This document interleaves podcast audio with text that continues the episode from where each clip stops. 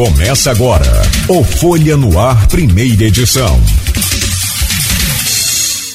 Segunda-feira, 21 de novembro de 2022, começa agora pela Folha FM 98,3, emissora do grupo Folha da Manhã de Comunicação, mais um Folha no Ar. Quero trazer o bom dia do nosso convidado de hoje, o Gilberto Coutinho, nos honra aqui com sua presença nesta segunda-feira para a gente começar com o pé direito, combatendo e trabalhando aqui cada vez mais esse essa forma absurda de preconceito, preconceito racial, preconceito de cor que ainda temos e temos e muito forte, né? E não é só no país, é no, no mundo todo, mas a gente discute num país onde eu estava vendo aqui essa semana é, uma matéria sobre essa coisa do preconceito, né? É, preconceito racial, preconceito de cor, também na agricultura, né? no campo a, o negro é maior é, tem existe maior quantidade, porém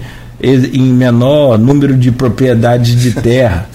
Ou seja, a escravidão continua, meu filho. Nós só mudamos um pouco aí as figuras. A coisa continua, né? E por aí vai. Né? Então você tem um país com a, a, a maioria absoluta negra, né? E com preconceitos absurdos, bizarros e ridículos que se você contasse em outros tempos, muita gente não ia nem acreditar nada, isso é invenção. Mas hoje, graças a Deus, com o auxílio aí da, da tecnologia, de câmeras, de circuito de TV e com o próprio celular, a gente tem conseguido Sim. flagrar muitos muitos imbecis, é o, que eu, o nome que eu consigo aqui mais rápido aqui, mais é, audível para o momento, agora para não falar outro também. Meu caro Gilberto Coutinho, obrigado pela sua presença, é uma honra recebê-lo aqui. Tenho acompanhado um pouco o seu trabalho lá, mas é evidente que deixo você muito à vontade aqui também para me ajudar a lembrar de coisas Sim. que talvez a gente não venha a abordar aqui. Seja bem-vindo. Obrigado pelo convite, bom dia a todos e todas, bom dia a todos os ouvintes, bom dia à mesa. É, vamos embora, vamos discutir um pouquinho de política de promoção da igualdade racial, né? Vamos discutir um pouco de enfrentamento ao racismo, que eu acho que é o mais importante. Eu acho que a palavra é essa, né? Enfrentamento ao racismo. É, porque tudo se dá a partir daí. A construção histórica do racismo estrutural, que a gente vai chamar aqui nessa conversa de racismo, né? É, epistêmico, essa questão toda da, das epistemologia relacionada à cor do ser humano. Então vamos discutir então um pouco de racismo institucional, que aí a gente consegue falar de forma. É, decodificar um pouco das hermenêuticas para poder os nossos ouvintes né, ter uma maior clareza naquilo que a gente propõe apresentar aqui nesse painel. Ontem foi dia 20, o dia da consciência negra.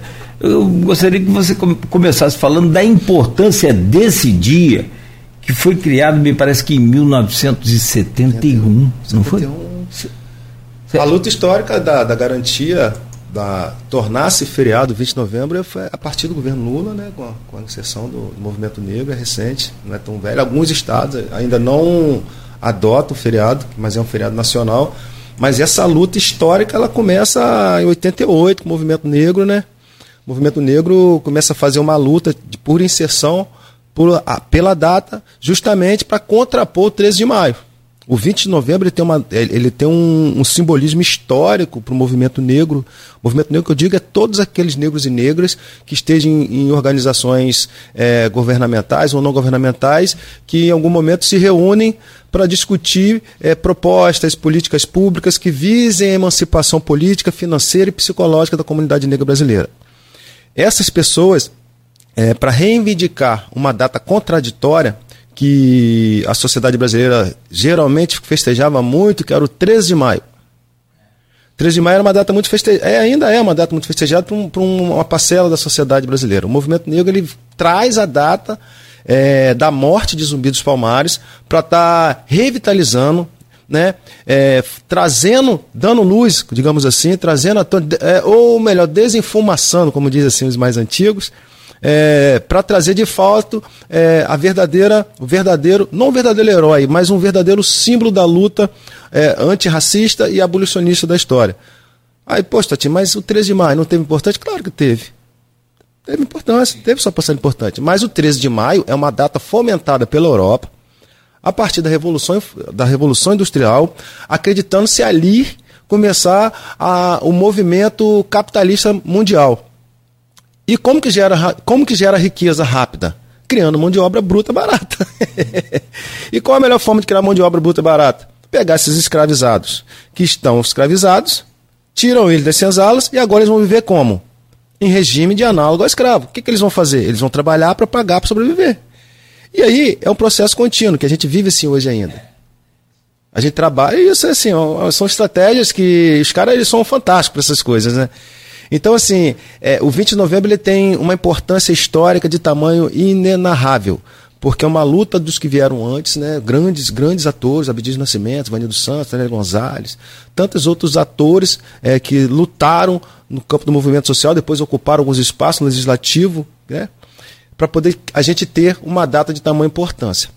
A partir dessa luta histórica, bem rápida, que eu falei, depois a gente pode contextualizá-las, ela torna-se importante porque a partir daí a gente começa a dar, a dar visibilidade, como falei, e valorizar a identidade e cultura da comunidade negra.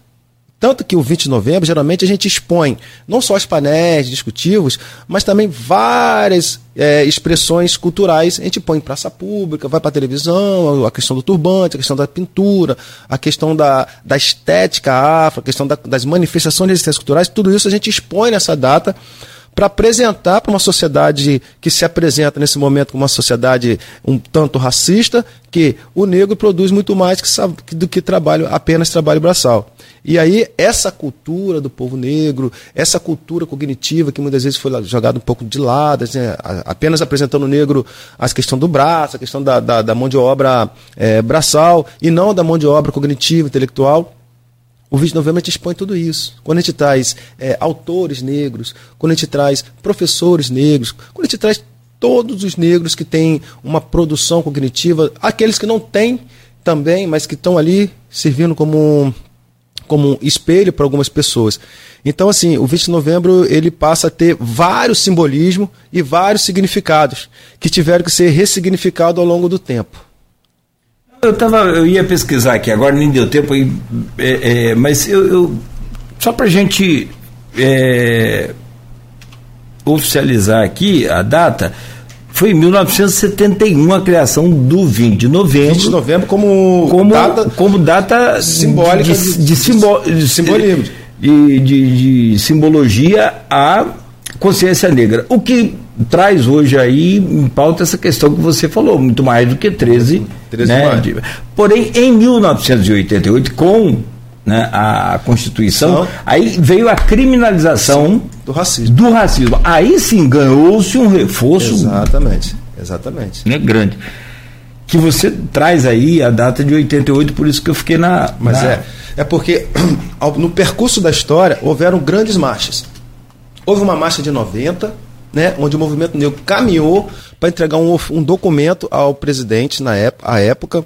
Houve uma marcha de 96, e houve uma marcha, salvo engano, de 98. São datas, gente, pelo, pelo amor de Deus, eu vou fugir um pouco da data aqui, aí vocês me ajudem aqui. É, foram alguns. Foi a marcha Viva Zumbi, depois Viva a Marcha Abolição Inacabada. Foram tantas marchas que o movimento percorreu em busca da, da lei né, de obrigatoriedade do feriado nacional, em alusão ao nosso grande líder, né, numa luta, à época, uma luta muito emblemático, extremamente organizado no, quilombo de Palmares, de Zumbi dos Palmares, dia como o Dia Nacional da Consciência Negra, é, fazendo contraponto. Por que o contraponto? Porque ficou no imaginário dos nossos filhos, né, dos nossos irmãos, do nosso imaginário, que uma princesa chegou, acordou um dia, bem-humorada, e falou assim: ah, vou abolir o negro do Brasil. Ponto. Foi isso. E aí não é verdade, porque a abolição do negro no Brasil ela vem acompanhada com, com muitas vulnerabilidades e riscos sociais para essa comunidade negra. Então, assim, vale muito salientar que o 13 de maio, o 13 de maio, teve seu fator importante, claro que teve, mas foi um processo que vieram outras leis antecedendo, a Querelba de Eusés, a do Vento Livre, papapá, tantas outras leis que deixavam o negro ainda mais frágil e vulnerável. O 13 de maio vem, pô, lei, tá lá, lei tal, tal, institui liberdade negro no Brasil. O que, que essa lei faz? Tira o negro dos potes que a gente chama de porões e daqueles, daquelas senzalas, joga-se à rua e não oferta esse negro saúde, não oferta esse negro emprego, não oferta esse negro educação, não oferta esse negro possibilidade de emancipação alguma. Esse é o 13 de maio. E a luta do 20 de novembro é diferente. É para dizer assim: a gente consegue avançar, a gente precisa de políticas de garantias de direito, que a gente vai chamar mais à frente um pouco de política de ações afirmativas, né? E a gente vai discutir um pouco sobre isso lá à frente também, porque é, é muito contestada essa política de ações afirmativas, mas a gente, quando você falou no início do programa, eu fiquei atento que você falou que o negro é maioria absoluta no campo, entretanto está em minoria em espaço de, de, de posse. Por quê? Na década de 60, não sei se você vai lembrar, existiu a lei do boi. É, foi a primeira cota brasileira para ingresso de filhos de camponeses ao espaço técnico da universidade. Aí eu vou te perguntar, quem foram essas pessoas que foram que, que conseguiram acessar essa lei do boi? Foram os negros? Não foram. Então, assim, é, além disso, eu posso voltar um pouco atrás, a gente vai pegar lá no final do século XVIII, século XIX, quando começa a, a discussão de, de, abolição de negro aqui. É, o sul do país já trouxe para o Brasil vários, vários e vários europeus com as cotas de uma porcentagem de terra, uma porcentagem de produ da produção e com a condição de ensino de qualidade para os seus filhos no sul do país. Então, assim, foram tantas cotas para vir um europeu para cá e para a permanência desse europeu, até que chegue-se agora, é, bem recente, nos anos 2000, que o negro consegue ter a cota permanência para as universidades. Então, assim, são um conjunto de políticas que a gente chama de políticas afirmativas. E políticas de ações afirmativas, o que, que são elas? São um conjunto de medidas que visem na, reparar danos causados a grupos historicamente excluídos das agendas públicas. Essas são as políticas que a gente, tava, que a gente lutou muito para estar tá inserido, né? É, e aí você tem um, uma certa. É, é, né, um momento de, de conquista, né? Sim. Com, foi aí em 2011, no governo Lula, então você, efetiva. 2010, 2011 2010 efetiva a lei. E, e, e, não é uma lei permanente, é uma lei transitória, onde agora, agora, agora são 10 anos de cota que vai parar para avaliar, para ver se continua, permanece ou não. Não, eu estou me referindo a, a, ao 20 de novembro. Ah, o 20 de novembro é muito novo, é novinho também. 2011, 2011. Governo Lula. Governo Lula. Né? É, foi 2010 para 2011. A lei, lei mesmo, de feriado. Ou já foi no governo Dilma? Não, foi Lula. Governo Lula. Enfim, eu estava conferindo aqui as, a, a, quantidade de municípios que aderiram. aderiram.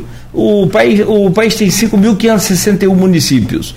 1.047 aderiram. Cara, o, é... o, estado do Rio aderiu todo, né? Como um todo. Bom. Deixa eu, menos deixa eu tentar contextualizar um pedacinho da história. Aqui. A gente precisa ficar atento a algumas palavras. Uma palavra importante é a necropolítica. Palavra importante. Para discutir racismo, tem que discutir necropolítica. Uma outra palavra importante é o epistemicídio. É muito importante discutir essas palavras, porque essas palavras ela advêm de um projeto político de extermínio da comunidade negra chamado, que a gente chama, né, que foi chamado na época de eugenia social. Esse projeto se dá quando a coroa percebe que para cada brasileiro branco existiam 20 escravizados. E a preocupação naquela época era que, se avançasse os séculos, não, tere, não teriam mais nenhum branco vivendo no Brasil, porque estava crescendo muito a comunidade negra. O que, que eles fazem? Vamos trazer mais europeus para cá. Foi aí que começa as primeiras cotas aqui no Brasil, com, com, a chegada dos primeiros europeus, aqueles, aqueles italianos, aqueles suíços, aquela galera toda que faliam lá na Europa eles traziam para cá para cuidar da terra, que tinha, tinha uma experiência de como lidar com aquilo, e crescer um pouco da população, vou chamar de caucasiana ou não negra, para poder não, as pessoas não acharem, pô, o cara tá falando branco, daqui a pouco falar que eu sou racista porque tô chamando branco de branco. É, é isso, sabe como é que sabe como é que é, né? É. Enfim. Mas hoje tudo é, tudo é possível, tudo. Então, cara. assim, a gente percebe por ali. E ali, qual era o projeto? Era é, eliminar a ideia era a seguinte: o cruzamento de um homem da minha cor com uma mulher da sua cor ou da cor do companheiro do lado ou da mesma cor fizesse com que o nosso, a nossa criança ficasse com a pele mais clara. Sim. A ideia era essa. Por quê? No Brasil, tem um autor que ele diz que é o seguinte, o Nogueira, ele diz que quanto mais pigmentado for a sua pele, mais racismo você vai sofrer. Diferente que nos Estados Unidos, na Europa, que você tem um racismo de gota, né? Se você tem a sua antecedência, você tem o seu tataravô negro e você tem um tom de pele claro e tem traços fenótipos caucasianos, você é considerado negro. Você não é dito como branco. E aqui no Brasil não. Por mais que a gente tenha traços fenótipos negroides, é, temos bem, bastante carregados é, por conta da, dessa pluralidade étnica que tem no país, ainda assim, quanto mais pigmentado, mais você vai sofrer por conta de uma produção chamada eugenia social. E essa eugenia social, ela vem é, fazendo vários movimentos que a gente vai usando as terminologias para isso. Por exemplo, uma delas é a necropolítica. Ah, pô, você vai falar de necropolítica? Sim, porque o Estado define quem vive melhor em detrimento de outro. E o Estado define quem morre para outros sobreviverem. E isso não é de hoje. Então, essa, e quando eu chamo de necropolítica, porque a necropolítica desenvolve um outro projeto, que é o extermínio da população negra. E não é só apenas porque vai dar um tiro, porque aquilo outro, é porque são vários fatores que fazem a população negra morrer. E um deles é o fator pobreza. Porque as pessoas falam, poxa, mas a oportunidade está aí para todos os negros e negras estudarem se quiserem. Eu também acho que estão aí. É, a oportunidade é para todo mundo, mas só que a oportunidade não é igual para todo mundo. E aí a gente precisa discutir isso. Para isso foi criado também com o movimento negro um conjunto de medidas de reparação que a gente chama de políticas de ações afirmativas. Que aí vem várias. Vem a política é, de saúde integral da população negra, vem o reconhecimento de alguns trabalhos não formais, como trabalho para garantia de aposentadoria para alguns negros, é, na educação, que não é só a política de cotas, mas é um conjunto de políticas de educação que combina com a política de cotas. Isso tudo são medidas de compensação visando reparar né, é, a falta de inclusão desse, desses, desses grupo, desse grupo ético nas políticas públicas. Então, assim, até chegar ao 20 de novembro, foi um processo de lutas históricas, de inserção, de, de apartamento, de luta, de briga, de morte, de sobrevivência, de resistência, de resiliência, até chegar aqui. Porque não se pode falar em uma luta por liberdade sem lembrar de Nilo Peçanha, que foi um, um, acho que o primeiro presidente negro, o único, o primeiro o único, e único, único presidente, presidente, negro, E, e, e, que uma sociedade não lembra da luta de inserção, porque foi um presidente que popularizou a política, foi um presidente que se preocupou à época com a qualificação de mão de obra, porque a mão de obra ainda era barata quando ele cria aqueles espaços de escolas técnicas, né? E ainda se ficou apagado. Uma outra pessoa que é obrigada a ser lembrada é, é o nosso tigre da abolição, Zé do Patrocínio.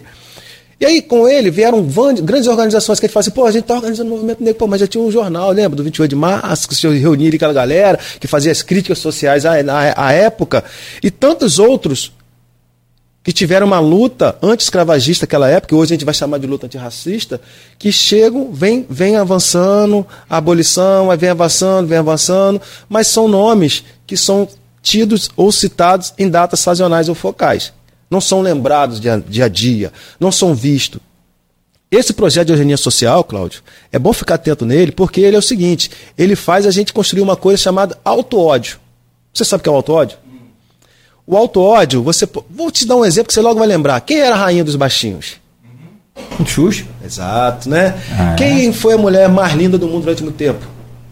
Beat, né? É, a Gisele Beat. Né? É, o jogador de futebol melhor foi Pelé. Mas o mais bonito era aquele. O, Back, Beckham, como é que é? é David Beckham. David Beckham, né? É, os caras mais ricos do mundo.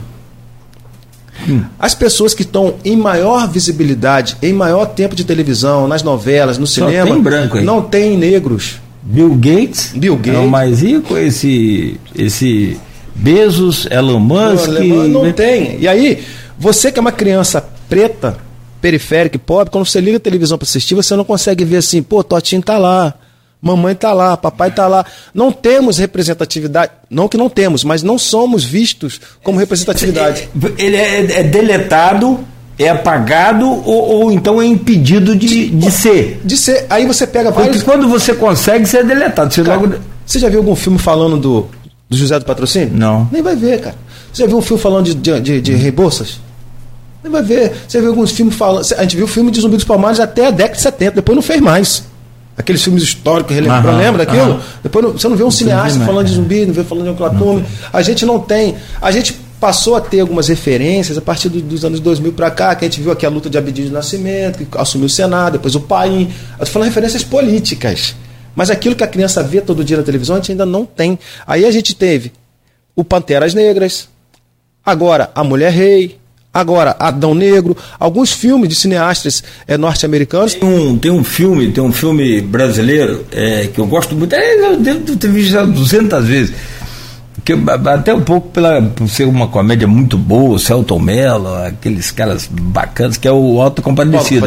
Que ali Jesus Cito é negro. Jesus preto. É, e que eu acho fantástico aquela hora que aparece Jesus negro. Que, é, é, você está entendendo o que eu quero dizer? Porque assim, a partir da gente não se ver nesses espaços, espaços que a gente chama de glamourosos, né? a gente começa a questionar, pô, eu não quero ser preto. Aí se você pegar e botar uma criança negra e botar, fala assim, você escolhe qual boneca você quer, uma preta, uma branca, vai escolher a boneca branca. Mas não é porque a criança é racista, é porque foi construído nela de maneira inconsciente aqui, assim, ó, o melhor é aquele dali, vocês estão aqui por acaso. Inconsciente. Então, assim, esse, esse projeto a gente precisa desconstruir ele. Agora, como você desconstrói um projeto que foi construído há 400, há, pelo menos, de abolição do negro, tem 30, 138 anos, vamos botar pelo menos 250 anos para trás. Quantas gerações precisaram passar para se afrocentrar e poder falar assim, não, crianças, não, pessoal, a gente é, a gente pode, a gente vai ser. Então, esse projeto de eugenia social que eu falei, que o epistemicídio é isso. O que é o epistemicídio?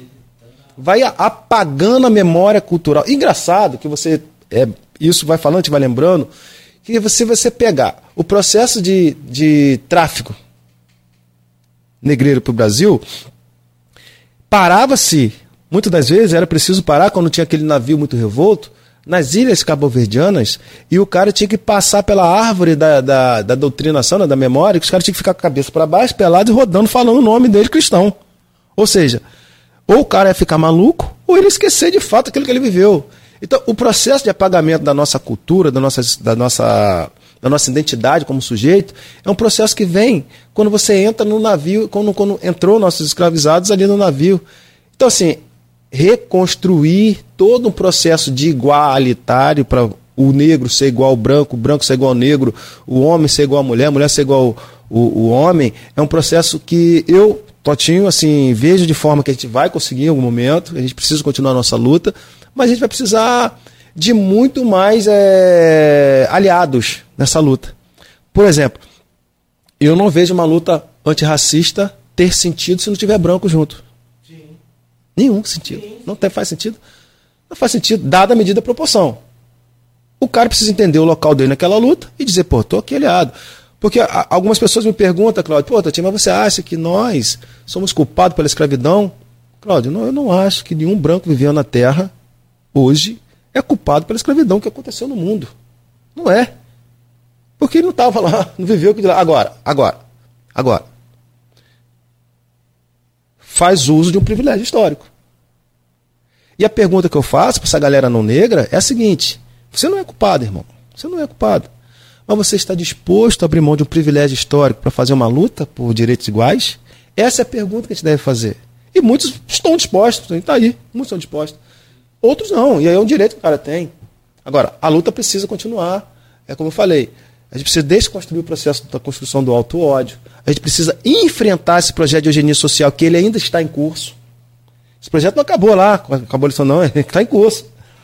Por quê?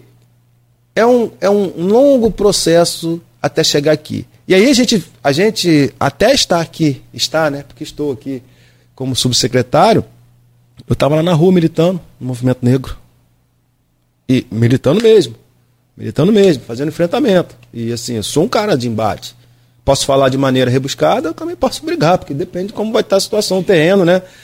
E na secretaria, a gente entendeu que naquela disputa eleitoral, a gente via que o ex-prefeito não tinha condições nenhuma, contrato com as pautas de minorias sociais, dada os desmontes, eu não estou aqui para criticar o passado, porque não, não é minha onda, também não é minha área, a gente entendeu que naquele momento a gente tinha que se aliar ao, ao então candidato Vladimir Garotinho, porque se mostrava mais simpático e sensível às pautas dos grupos minorizados socialmente. estrategicamente, a gente precisava ter um aliado. E que fosse ganhar a eleição, para a gente poder fazer aquilo que a gente acredita, não é isso? Sentamos com o prefeito, na verdade é só, partiu dele essa conversa. Chamou a gente, olha só, é, Totinho, eu quero que você escreva meu plano de governo na área de direitos humanos e igualdade racial. E a gente perguntou, é, deputado, mas se a gente escrever, a gente quer tocar a pasta. Mas a gente tem que escrever para você botar uma pessoa que não domina. Ele falou assim: tá combinado. Escreva, a gente vai ser eleito e vocês vão tocar a pasta. E de lá para cá, a gente consegue fazer políticas contra-hegemônicas, porque o que a gente desenvolve na subsecretaria são políticas contra-hegemônicas, elas vão muitas das vezes de contra aquilo que a estrutura pensa e prega, porque se a gente está lutando por inserção, se a gente está lutando para quebrar esse processo escravocrata, escravagista que existiu tem muito tempo, que existe até hoje através dos análogos escravos. Precisa enfrentar. E aí a gente criou lá, por exemplo, inédito. Inédito. a gente criou uma coordenação de povos e comunidades tradicionais, que é para discutir povo de terreiro, comunidades quilombolas, assentados, acampados, pescador, dentre tantas outras. Criamos, olha só que doideira, hein? É muito louco, porque é louco. A gente criou na coisa pública um setor chamado Coordenação de Atendimento a Vítimas de Intolerância Religiosa e do Racismo. Não é comum. Para fazer isso, você tem que ter o trato com a, com a militância, com o movimento social. Não adianta a gente sair da academia e achar que a gente vai fazer alguma coisa porque a gente pensou. A gente não pensa isso, a gente pensa isso no campo de luta. A gente criou. A gente tentou fazer uma discussão lá muito maior. Quando a gente sentou com o Vlad, a gente ia fazer uma coordenação pra, de políticas para a comunidade LGBTQI. Mas aí tinha os cadeirantes, aí tinha as mulheres, aí tinha a juventude. Se a gente bota só LGBTQI, a gente não alcança todo mundo. O que, que a gente fez? A gente fez uma coordenação de políticas públicas para de direitos coletivos, individuais e difusos. Então a gente pega de maneira geral, pega todo mundo, não deixa ninguém fora dessa discussão e traz para dentro da política pública. E lá a gente tem desenvolvido muitas coisas em relação a isso. A gente criou um disco de direitos humanos, tá?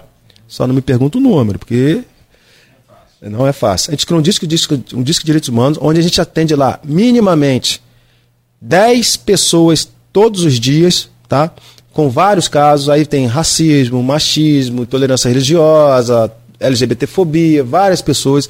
A gente tem lá atendimento jurídico, a gente tem lá psicólogo e tem lá assistente social para dar atendimento a essas pessoas. A gente está fazendo a, a, a, releitura do Plano Municipal de Políticas de Igualdade Racial. É, esse plano ele foi escrito no ano de 2014, salvo engano, no governo de Rosinha Garotinho. É, a gente entregou à Câmara, a Câmara aprovou por unanimidade 2015. 2015 e por algum motivo ou outro esse plano ele ficou adormecido.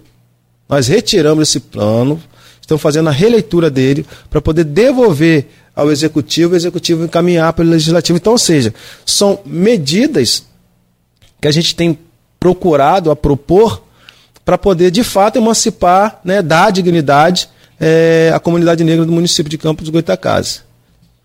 O, o, aliás, Campos foi considerado, e aí a gente vai entrar nessa área também, são 7h53, eu preciso fazer um um intervalo, Gilberto?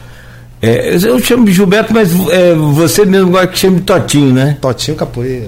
Totinho Capoeira. É, quando o Campos se destacou também, quando aderiu ao esse Sistema Nacional. Sistema Nacional, vamos falar. De promoção da igualdade racial, é Sinapir. Né? Sinapir. Sistema Sinapir. Nacional de Promoção da Igualdade Racial. Isso. Mas eu só vou te pedir licença para te fazer o intervalo e na volta eu, eu consigo, a gente consegue rápido aqui. Eu tinha visto aqui, gente, numa pesquisa, não sei se está no meu celular ou no aqui no, no, no PC. A 13 de maio de 2020. Não, o, o, o Disque. Disque Direitos Humanos. Eu consigo, a gente consegue aqui eu agora. Tenho ele aqui, é, eu também é, é, havia Direitos Humanos, está aqui, ó. vamos ver se aparece Campos aqui. É, esse é o 100, né? Mas Campos tem um dele. Tem o próprio. Tem o próprio dele. Eu quero achar o de Campos aqui, ó. Só um minuto. Enquanto a gente faz o intervalo, a gente acha, a gente vai colocar lá. Porque você me, me, me revela um número aí, sinceramente. eu quero entender e gostaria que você explicasse e, e detalhasse. São 10 dez, atendimentos no por, mínimo diários por dia. Por dia, dos mais diversos. É, ah. Cara, é muito alto isso. Não é pouco. É pouco. Ah, não, mas para é, é, é, alto em relação ao que, se, ao que eu pensava, ou essa coisa de ter acesso ao número, mas é pouco ainda perante tudo que, se, se, passa, passa tudo que né? acontece. Vamos detalhar isso também. Está aqui, ó, foi lançado agora dia 27 de maio, não é? Isso. Campos se torna pioneiro ao lançar Disque Direitos Humanos. O telefone, o número está aqui, é o 98175 0700. Exatamente. É isso?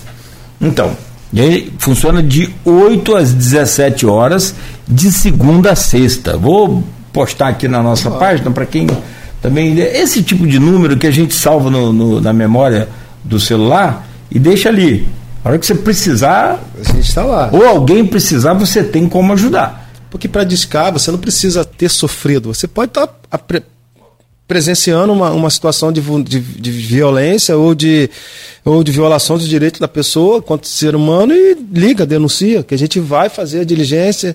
Muitas vezes a gente, a gente fez uma conversa muito bacana com a delegada Natália. Natália, Natália, é, com o MP, fez uma conversa muito bacana com a defensoria, poder estar tá caminhando com a gente nesse disque. Boa.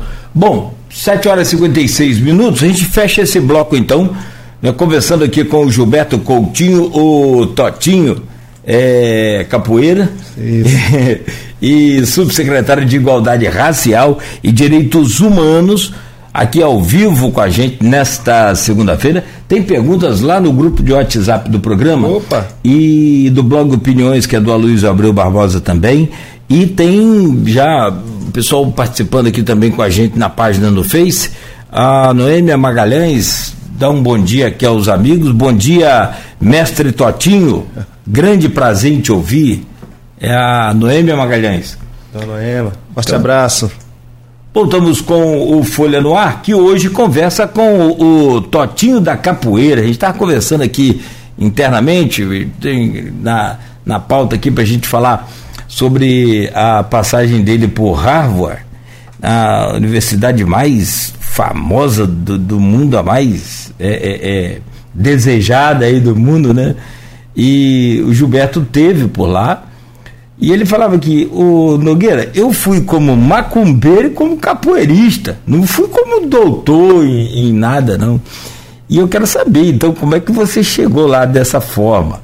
Né? É, e como que foi essa experiência para você também? Como é que foi essa, essa passagem por Harvard. E, e se você acha ainda que poderia hoje você mesmo ser mais reconhecido aqui no próprio país, como é que é essa coisa, né?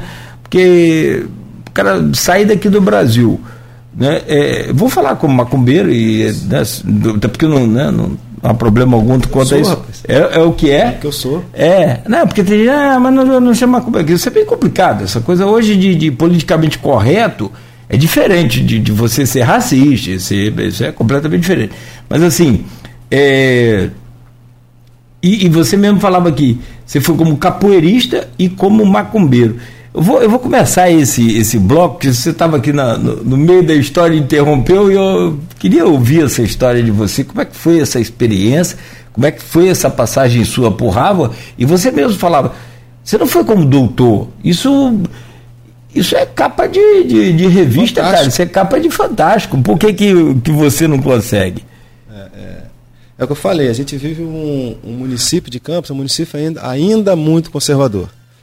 Se você pega um cara, se você olhar minha postagem, eu falei um cara pobre, periférico, macumbeiro, que é isso, mestre capoeira, sai daqui, vai a, aos Estados Unidos, eu saí daqui, é, eu fui convidado por uma entidade lá chamada. É, é, uma, uma, uma cidadezinha chamada Dorchester. É uma cidade onde 90% da população lá é de negros, latinos e, e cabo-verdianos, e, e alguns brasileiros. E lá tem uma igreja que faz um trabalho de ressocialização desses jovens para eles não irem, porque é um bairro muito. como uma periferia nossa aqui. Chegar, aí convidou a gente porque acompanha nosso trabalho e a gente tem alguns amigos lá, né? Gente, eu já tive nos Estados Unidos é, quatro vezes para trás, fazendo outras coisas. e convidou a gente perguntando se a gente tinha como é, discutir lá e tentar fazer aqueles jovens entenderem como que funciona é, uma política de inserção em um outro modelo que não seja um modelo capitalista de consumo. A gente foi aí discutir lá aquelas leis de Tim Crop, papapá, aquela coisa toda. E ao chegar lá, olha só que interessante, Cláudia, muito interessante mesmo. Eu não fui para ir a Harvard. Não fui. Eu fui para lá e de lá eu ia a, um, a um, uma outra cidade chamada Providence, que eu ia conversar na Câmara de Vereadores, porque eu já, já sei que tinha uma, tem uma política lá interessante, vou falar sobre depois. E a gente não conseguiu fazer atividade nesse bairro porque estava acontecendo alguns problemas lá relacionados a, a, a brigas de gangue, essas coisas assim. E o responsável pela entidade falou assim: olha, esse mês eu estou iniciando provas, porque ele é professor de sociologia. E ele falou assim: olha, mas é. Eu posso te levar para poder dar algumas aulas para mim e lá a gente grava essas aulas e eu trago para cá. Eu falei, eu pensei que fosse em uma escola de, né, uma high school que eles falam lá, né? O cara falou assim, vamos embora. Então tá bom. É, Quarta-feira a gente vai para lá. Eu falei, para lá para onde? Aí ele me fala, Harvard. Eu falei, caraca. Eu falei, e agora? Como é que eu faço, irmão? Não tem pra onde correr. Eu já tava ali. Eu falei, vamos embora. E fui para Harvard, irmão. Sentei lá, uma classe com mais ou menos. É bem grande lá, o sistema de classe. E a gente foi discutir lá as políticas de promoção de igualdade racial, que executa aqui em Campos. Fomos discutir é, como se deu a política de ações afirmativas, construção, criação, como que se faz a política antirracista, entendendo que os Estados Unidos é uma política. Lá ele não discute igualdade racial Lá não discute igualdade racial assim, de maneira cheia. Lá eles discutem é, direitos civis. A partir daqui, a partir daqui você pode. É, lá eles discutem não direitos sociais, mas garantia de, de, de, de recurso financeiro para poder sobreviver. Ou seja, são momentos muito diferentes, né? porque a escravidão nos Estados Unidos se deu de forma diferente que deu aqui no Brasil. E a abolição do negro lá também se deu de forma diferente que deu aqui no Brasil.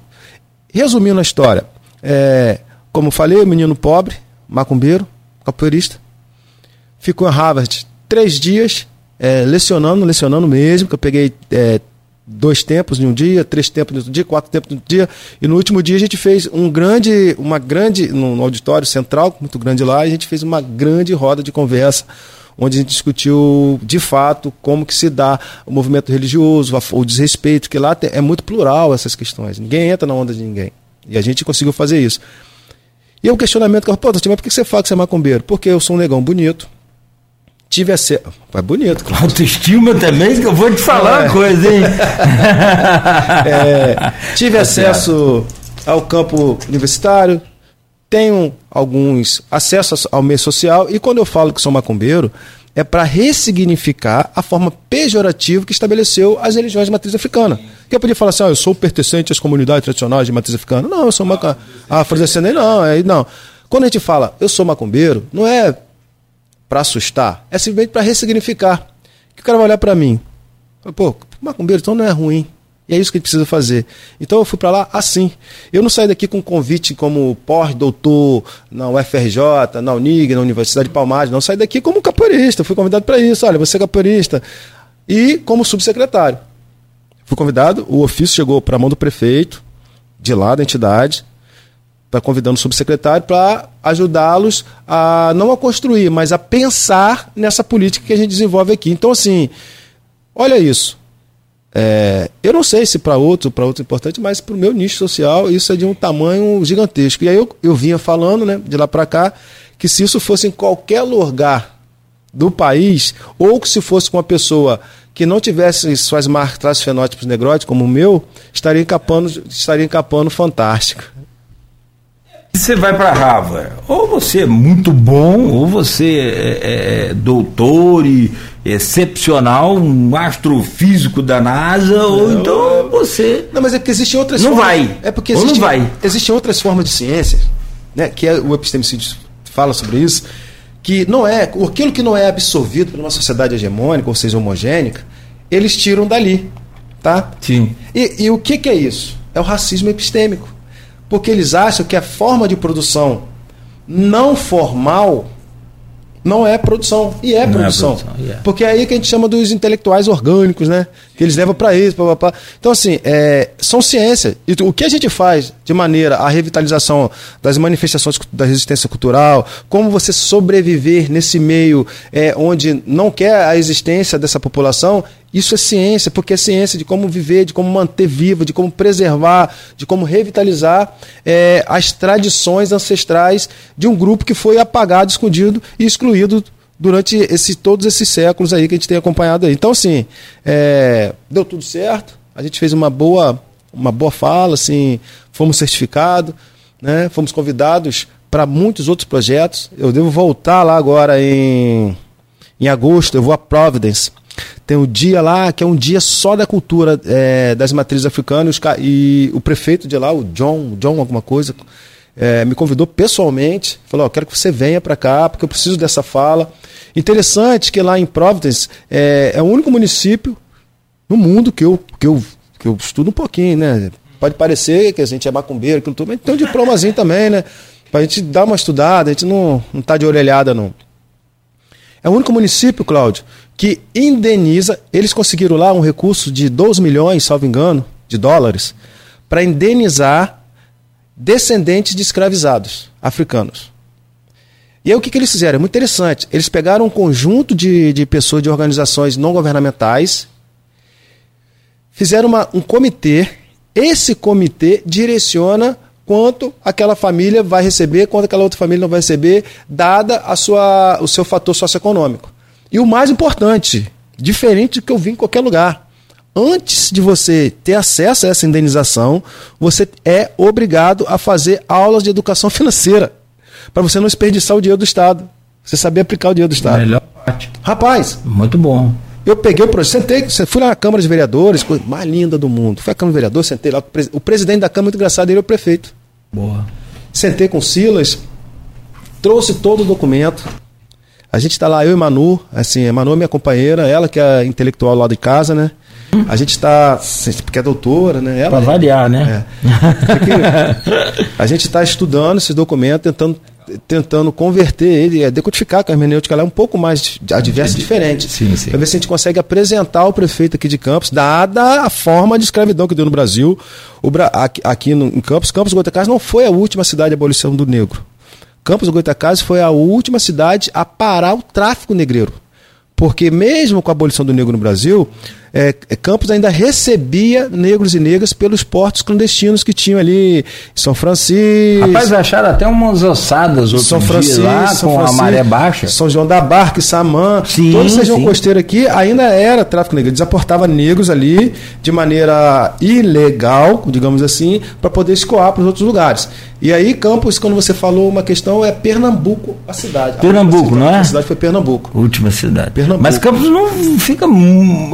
Vamos pesquisar isso depois? Não, não, não. Campos, assim, foi a última cidade a parar. A- a- A, parar. Parou. Um Campos. Parou, o Brasil parou. Campos continuou ainda a receber escravos, a, a- é, receber negros que foram escravizados ali pelas, pelas essas questões. Então, assim, os De Campos, forma direta de participando forma ainda, direta participando é, do tráfico negreiro e da escravidão. e da escravidão. Então, alimentando ainda a possibilidade de escravidão. É, é, Campos é, traz as suas marcas, traços muito fortes, conservador, preconceituoso, mas também traz as suas marcas, traços muito fortes de luta abolicionista. sim, sim. de sim. lutas.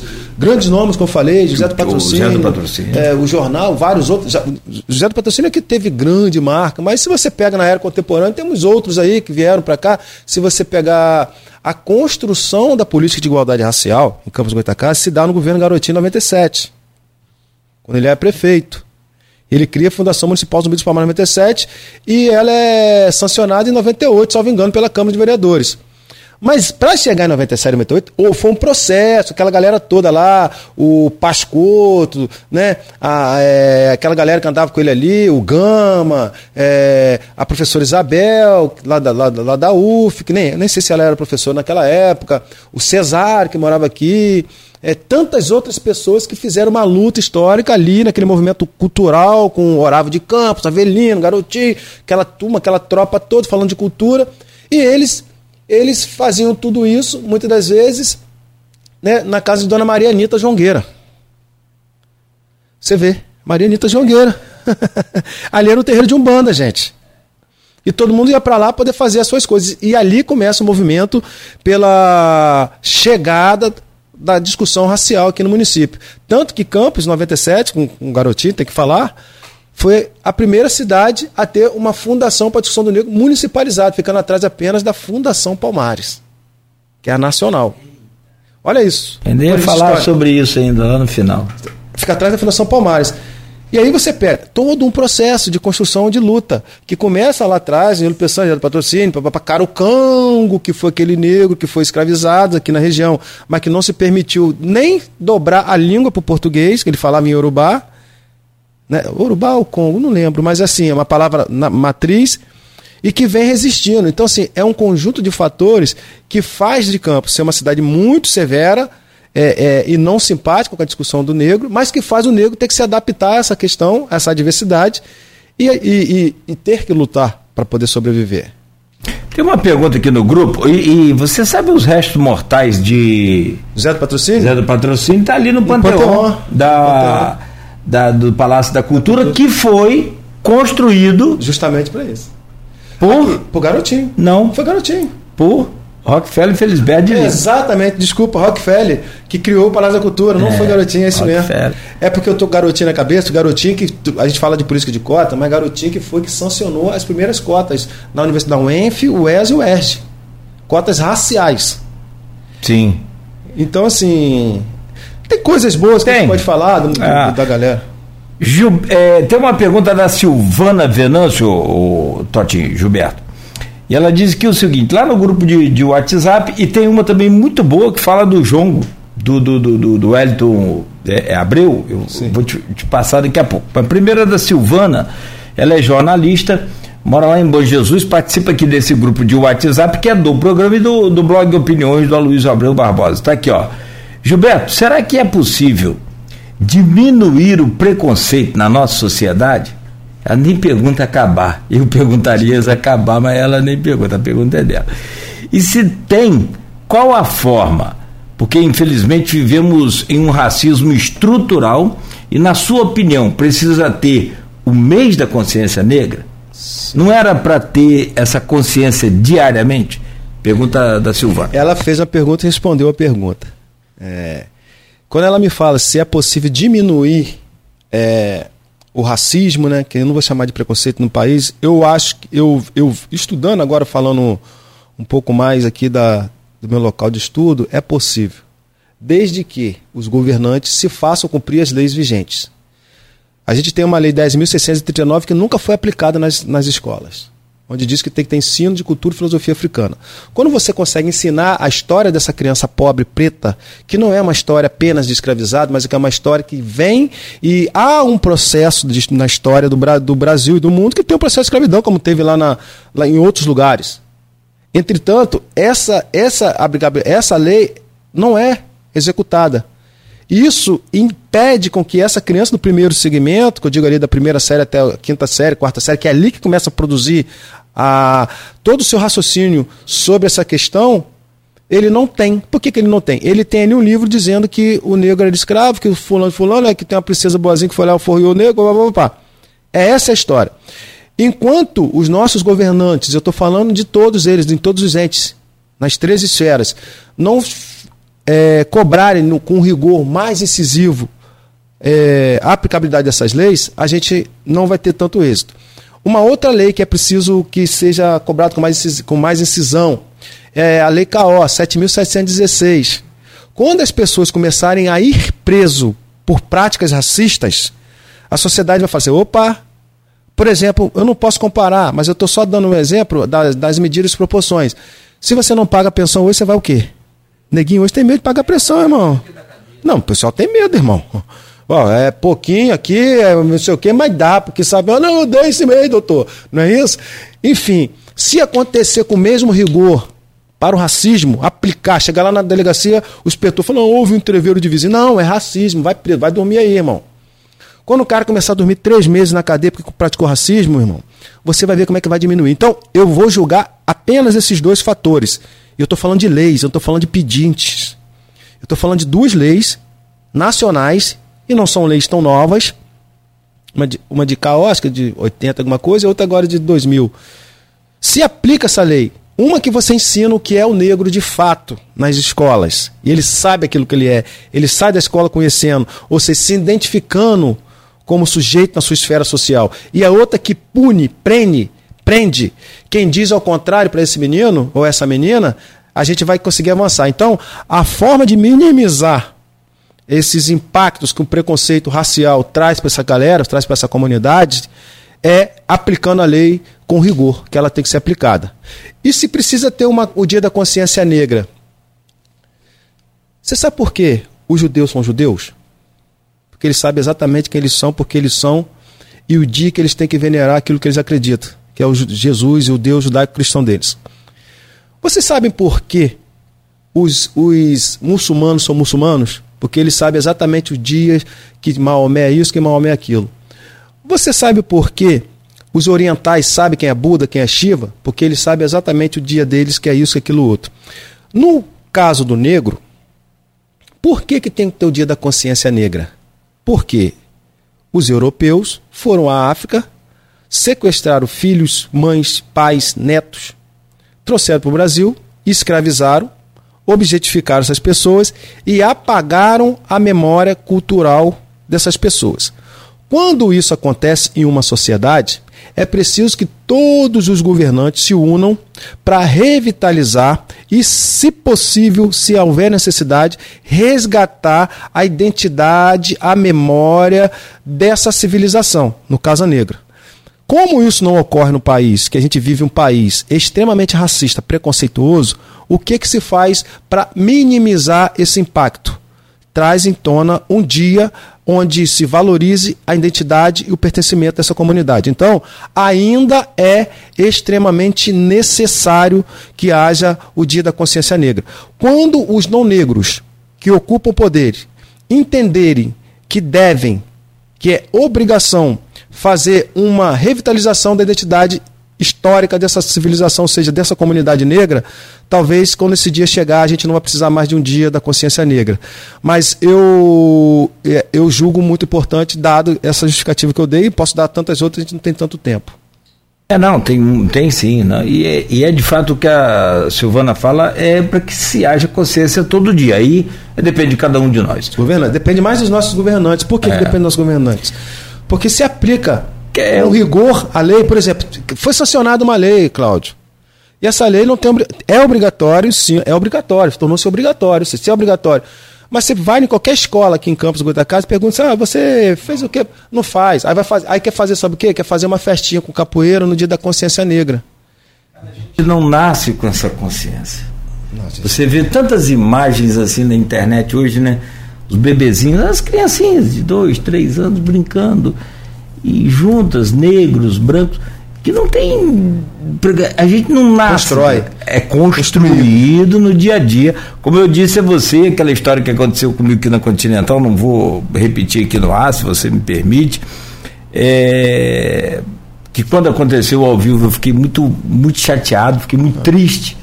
Que o, um amigão meu falou assim: ah, a gente estava falando sobre uma pessoa e essa pessoa negra Aí ele virou e falou: Ah, é um pretinho da alma branca. É. Quer dizer, a gente é criado ouvindo esse tipo de coisa. Eu falei: Não, para, para tudo, você está errado. Não, não existe pretinho de alma branca, não existe. Não existe essa história. Eu nem sabia também, mas, mas a gente foi criado ouvindo isso. É isso. É um processo de Você pode ter certeza. Meus avós, meus antepassados, e, e, os antepassados dos meus avós, não só falavam, como aí já mais antigamente praticava. Aqui, meu Deus Esse, do céu. Essa, essas palavras é, são palavras racistas. Por exemplo, vou te dar um exemplo. Você já viu o termo criado mudo? Criado mudo. Sim, sim. Sabe é, por que é... criado mudo? Ah. Porque o negro tinha que ficar em pé ao lado dos senhores, abanando ele durante a noite por conta do calor. E, e, aí deu o nome do criado mudo, que tinha que ficar quieto ali abanando. Aí você pega, agora tem um criado mudo lá da sua casa. É uma forma racista. Você tem outro termo muito racista que fala criado nas coxas? Porque essa telha de alvenaria. Telha, isso aí eu vi lá na. O negro e, fazia isso nas coxas. Então, assim, porque ah, foi feito nas coxas, papapá. Essas formas. É que, é, inclusive, se, eu tenho lá em casa ainda Tu tá usando, tá? É, Porque pra tirar dá um trabalho doido. Tem que deixar. Tem que deixar. É, e nas coxas de mulheres. Exatamente, para modular. Pra- Porque aí dava um molde mais assentável, mais Exatamente. é, é, fácil de trabalhar. Então, aí você pega. Aí quando você Que, faz. traba- que, que a mulher. é, é, quer dizer, é outra também que sofre, Sofre. até hoje, nunca foi reconhecida. Hoje ainda tem, né? Mas briga para poder É. falar que o lugar de mulher é onde ela quiser estar. É- Mas ainda é um processo Ainda é grande. um processo Porque na longo. pirâmide social é assim, ó. A pirâmide social. Aí tem lá o branco, o homem branco, a mulher branca, depois o homem negro e na base da pirâmide, da pirâmide a mulher negra. Então, assim, são construções. É por que negro de alma branca? É um pretinho de alma branca. Por que, que é um preto de alma branca? Que as pessoas falam isso.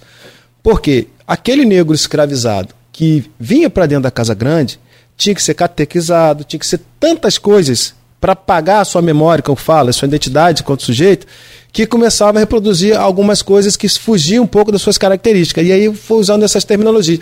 São coisas que a gente vai ter que fazer. É, cara, vou voltar a falar. Não tem como você enfrentar um sistema se o sistema não estiver do seu lado. Rapaz, eu depois quero te perguntar, porque eu descobri que você é macumbeiro, mas é teólogo. Peraí, você estudou teologia. Um pouquinho. Como é que é essa história? Então, é, eu sou um ativista do movimento Você pode ser pastor, você pode. É. Mas posso ser um pai de santo também, né? Mas, mas, mas é o que eu tô falando, você estudou para que você pode ser. É, o que que acontece? Eu sou, como eu falei, sou um militante do movimento negro unificado, sou, sou um militante na luta por liberdade religiosa. Na verdade, eu sou um ativista em defesa da minha galera, meu povo preto, meu povo de axé. E chegou um, um determinado tempo que eu estava muito confuso, mas não confuso com a minha luta. Mas eu não conseguia identificar, porque quando a gente fazia um ato na praça, por exemplo, de movimento negro, tinha mais universitário branco que se identificava com a luta, isso é bom, não tô, do que negros. E quando eu vou, a, a- a- por exemplo, quando eu vou ao culto de um pastor amigo meu, Fidelis, forte abraço, Fidelis, a igreja dele é composta por maioria de negros. É, aqui do- ao lado do, da Praça Santo Antônio, no Guarulhos, Jardim Carioca ali. Sei, E aí eu fiquei muito. Falei, poxa, aí eu fui numa igreja aqui no centro, ao lado do bombeiro. E eu fiquei olhando ali na frente, ele fiquei assim, uma hora parado ali olhando para aquilo dele. Falei, gente, e aí o que, que eu fiz? Fui, fui, pra, fui começar a ir aos terreiros. E aí eu via nos terreiros o contrário. Beleza. Fui a Salvador. Salvador é o estado com maior concentração de adeptos às religiões de matrizes cristãs. Aí fui ao sul, fui a Joinville, fui a Santa Catarina, fui andar. O sul é o estado com maiores, com a maior quantidade de adeptos às religiões de matriz africana. Eu falei, caramba, o que que tá vendo? É, tá tudo. Falei, caraca, falei assim, alguma coisa está errada. E aí fui numa igreja, e aí foi aqui na nessa igreja aqui do centro, a segunda igreja batista. E a ocasião eu vi um pastor falando da passagem de Moisés, quando Moisés abre o mar e ali passa o povo de Israel e o mar quebra, né, com os seguidores de, de, de Faraó. E aí eu não ouvi as pessoas acharem aquilo maldade. E eu falei assim, opa, tá errado. E aí naquele dia eu resolvi fazer teologia, fui, sentei, fui fazer FATEB, porque eu queria entender para decodificar a hermenêutica bíblica. Eu queria saber o que estava acontecendo com essas parábolas, que essas parábolas encantam, ou seja, tornam-se encantado aos ouvidos. E aí eu fui entender muita coisa, e ali fui, fui entender como chegar, como falar. Por exemplo, é, a forma que eu estou falando com vocês aqui, eu não falava assim algum tempo atrás. Eu ia estar falando que Lula fez, e que se não fosse Lula, que esse coisa, e que. E aí a gente vai entendendo que uma coisa importante que o povo negro quer e a igreja faz. Abraça e chama de irmão. Entendeu o que eu quis dizer? Entendi perfeitamente. A igreja claro, faz isso. A igreja faz. Abraça e chama de irmão. E na rua a gente não tem tanto isso. Eu estou falando para não entrar nos detalhes. Na rua a gente não tem tanto é. isso. Na rua a gente é objetificado, na rua a gente é isso. E a igreja, eu estou falando da igreja de Jesus, né? Que é a igreja de Deus, universal, a igreja todo mundo universal, que quero dizer. Ela te abraça e te chama de irmão. É isso aí. E aí você consegue entender. O cara tá lá, todo lascado, todo lenhado, pobre, com tudo aquilo na vida, papá. E ainda chega assim, ah, sai pra lá, ah, sai pra lá, aqui não tem tempo pra. Pô, vamos pra luta, vamos pra luta, rapaz, você tem que. Porque às vezes a gente fala assim, não, rapaz, você tem que ir pra rua, tem que levantar a bandeira, tem que lutar. E o cara tá num momento de fragilidade, que ele só quer um abraço e chamar de irmão. É. Entendeu? E fui pra lá. E aí, vivendo, Bom, fazendo bom. estudo de campo, papapá, fui entendendo, fui entendendo, fui entendendo. Eu falei, ô oh, rapaz, é isso. Aí eu. E a gente pode fazer muito isso em todas as outras religiões. Porque a minha religião, eu sou um homem e um filho de um banda. Ela prega amar ao próximo como a ti mesmo. Quem fala isso? Uhum. A minha religião ela fala que o homem, em sua essência, é abrigo e morada de Deus. Quem fala isso? É, são formas diferentes de cultuar Deus. E isso fez a gente se aproximar muito de outros núcleos, se aproximar muito de outras coisas. E aí eu falo que eu sou teólogo de, de, de macumbeiro, porque eu decodifiquei aquela hermenêutica que achei lá e trago ela para dentro da minha vivência, da minha religião, da minha cultura, das minhas coisas e vou seguir no caminho aquele que eu acho correto. E me aproximei mais desses negros e negras que não são tão combativos, mas que são negros e negros precisam de apoio ele esteja na igreja evangélica, ele esteja na igreja evangélica protestante, esteja na igreja evangélica católica, esteja nas religiões de matriz africana, ou não esteja em religião nenhuma. São pessoas e que precisam de um abraço e ser chamado de irmão. Muito bom você compartilhar essa experiência com a gente. Muito bom. Te agradeço muito. Para ficar para a história, para ficar guardado aí na, na memória do rádio, sobretudo né, com mais um, uma, uma energia, com mais um, um impulso aí para é, essa luta que você fala, sim, essa, sim. né? É, eu preciso fazer um intervalo. É, a hora voa quando a conversa é boa, né? Até rima.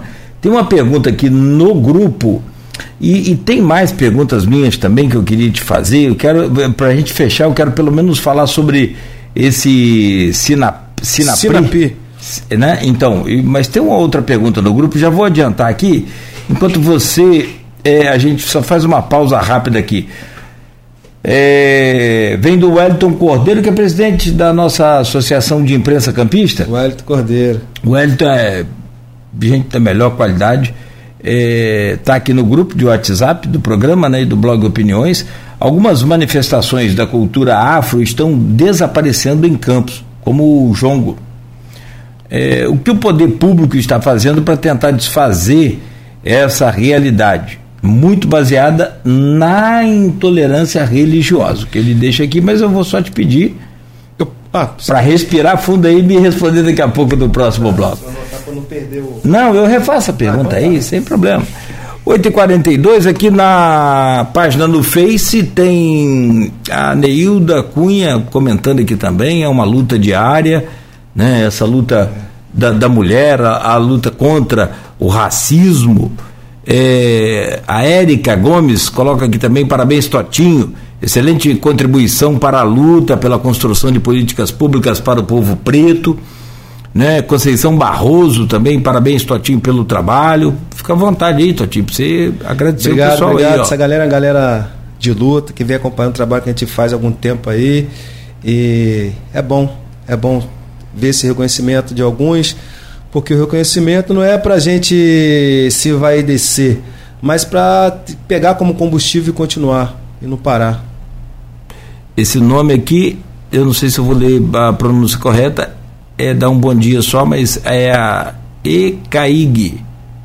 Campos dos Goitacazes, bom dia. Ângelo Rafael também parabenizando pelo trabalho excelente aí, né, do companheiro Totinho.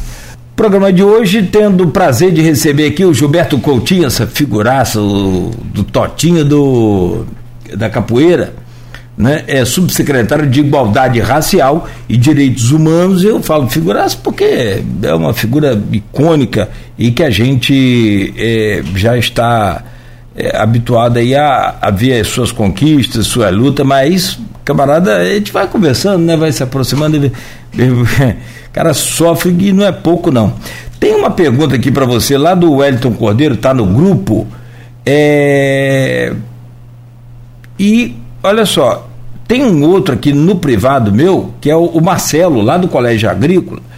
Ele faz aqui é, saudações a todos da rádio, ao subsecretário, assunto pertinente, atual e urgente. Uma pergunta: quais são os projetos de ações afirmativas, atividades altamente eficientes né, da Prefeitura para obrigatoriedade da inclusão na administração municipal, secretarias de governança, administradores de autarquias, etc. etc, etc.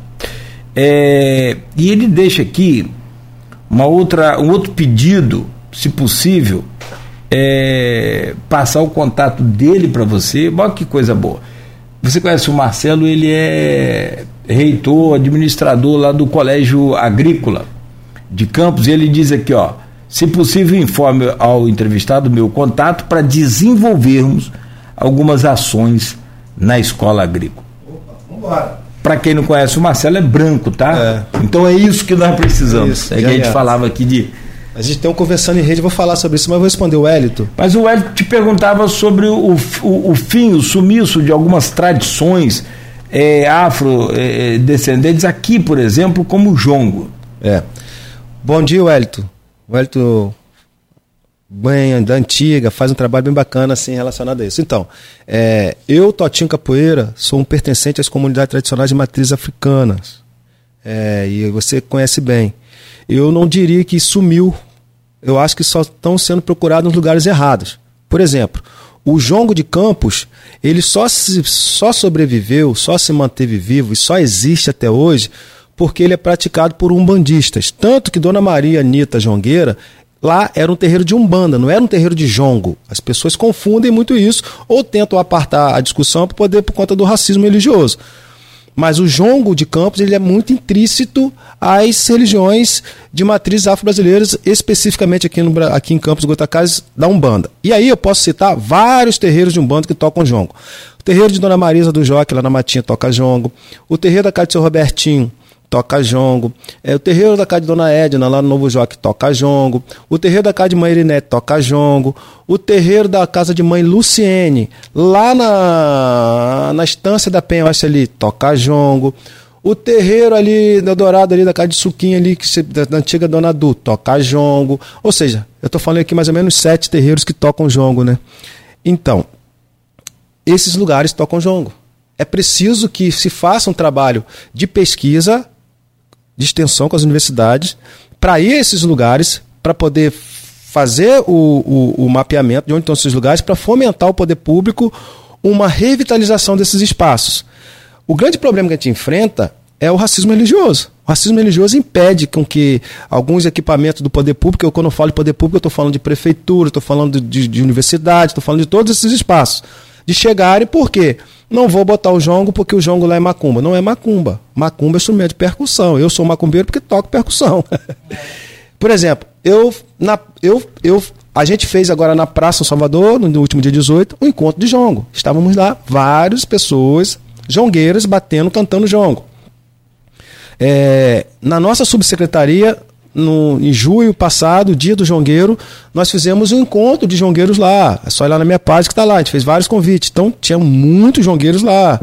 É, porque eu sou jongueiro. Vem de uma galera que bate toca jongo, assim. Então, assim, o que o poder público tem feito para poder revitalizar essas manifestações, eu posso falar pela secretaria qual eu ocupo. A minha secretaria não é uma secretaria de, de cultura, é uma secretaria de igualdade racial e direitos humanos. Lá a gente tem feito o quê? Do ponto de vista das manifestações de resistência cultural, nós criamos um setor lá chamado Coordenação de Memória e Resistências Culturais. Quem está à frente da pasta é Dudu Guedes. E a gente tem feito visitas sistemáticas a esses espaços, né? feito algumas anotações e trazendo, dando, dando visibilidade para essas manifestações em alguns espaços, como o dia do Jongueiro, como o dia do Quadrilheiro que a gente fez, como na praça fizemos um encontro dos Jongueiros a gente tem feito algumas coisas nesse sentido. Em relação à cultura, o que, que a cultura tem feito, aí eu, eu, eu não posso responder a fundo, porque a pasta lá da nossa companheira auxiliadora Freitas, a professora auxiliadora, e aí é de competência dela. Mas o que compete a gente é fazer o estudo de campo, né? E revitalizar, dando visibilidade a essa, essas manifestações. A gente tem feito isso, a gente tem feito busca ativa atrás dos, da Folia de Reis, né? Que a gente já encontrou algumas aqui, tem muitas coisas legais. pela Folia é, A gente tem feito. Então, isso tudo é. Porque, desculpa, perdão. Isso é questão de cultura. É. É, é porque eu, eu, não fui criado assistindo jongo, não tinha jongo em Italva na minha infância, eu sou de Italva. Mas, Mas tinha Folia de Reis. Reis. E meu pai participava, ele, ele como era comerciante, ele, ele fornecia o lanche. Exatamente. E a cachaça também, porque é de leite, é uma cachaçinha, né?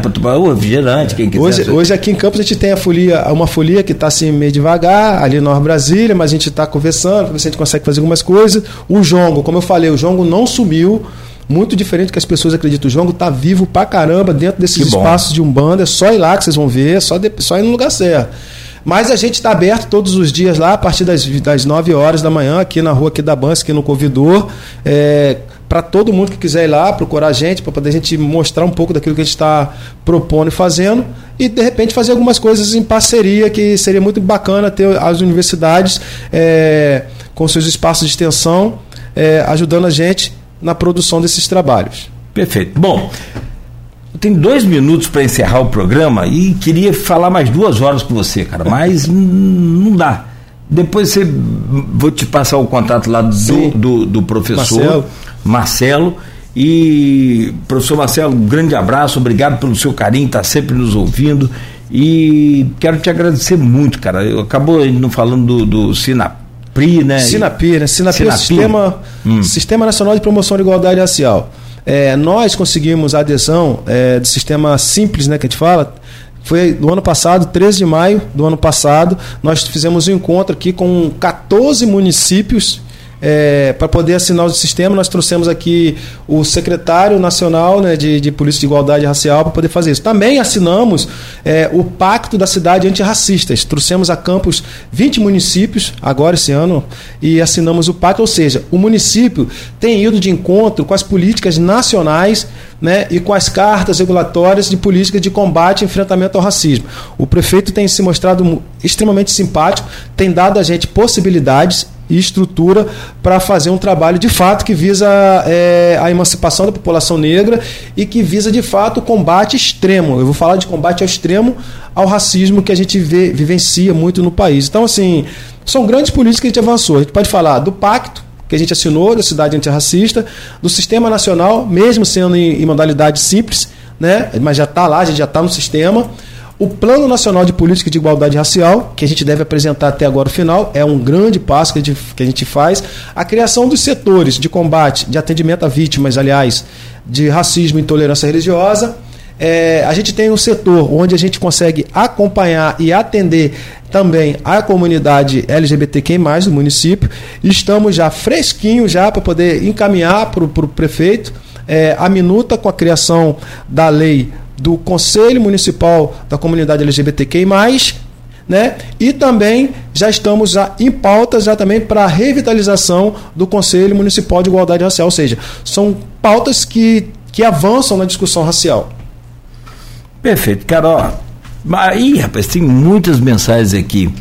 É, tem até mais perguntas, eu vou ficar devendo aos ouvintes, até para registrar aqui, mas a Rosemary Nascimento, a Rejane também, a, a pessoa aqui da, da escola de capoeira Angola, irmãos gêmeos de mestre Curió, é, ECAIG, não é isso? É isso. Então, beleza.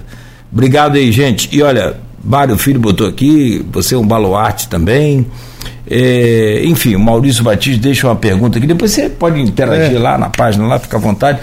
Cara, sucesso, que bom que você é a pessoa certa no lugar certo. Oh. Eu até falei com uma vez o, na bancada aqui, o Aloysio perguntou: o que, que, você acha do governo Vladimir? E ele estava aqui, eu falei, ó, tem mais acerto do que eu, o seu governo. E o maior número de acertos seu foi na escolha do seu time, do Sim. seu secretariado. Ninguém faz nada sozinho. Não. Até para fazer coisa errada sozinho fica complicado. Então, o Vladimir acerta também quando indica seu nome, quando escolhe seu nome para estar lá à frente. Você sabe que aqui é porta e microfones abertos para você sempre. Obrigado, obrigado a todos e todas pela paciência, né? É, desculpa não conseguir acompanhar, responder algumas pessoas, mas vou lá agora no PV responder algumas pessoas. É, eu sempre falo com a galera que a gente fica muito feliz quando a gente. A gente, como eu falei lá no início, a gente é sempre muito criticado, a gente é sempre muito pedrejado. Quando a gente vai para o governo, a gente passa a ser telhado de vidro. Tem toda uma questão e é muito normal isso. A gente sabe lidar com isso bem, mas o importante é que a gente consegue errar menos né, e acertar mais. E isso faz da gente ter uma gestão bem avaliada e a gente procura né, e propõe com as nossas iniciativas fazer com que a gente consiga terminar o governo e devolver uma cidade bem melhor do que a gente conseguiu pegar e que a política de igualdade racial é, tenha novamente dignidade e respeito de toda uma sociedade. Fechado, irmão. Nove, conte com a gente sempre nessa vamos luta juntos, aí, tá? Vamos juntos. Pode ter certeza. Não faça nada lá quem, sem que a gente tenha conhecimento aqui para pelo menos divulgar, acompanhar e, enfim, tá sempre dando um pouco de notoriedade aí, tanto aqui da, da Rádio Folha FM, quanto todo o grupo Folha da Manhã à sua disposição. Vamos lá. Essa luta é, é nossa, amigo. Vamos é. lá. 9 horas e 2 minutos e aonde tiver uma, uma folia de rei, me chama.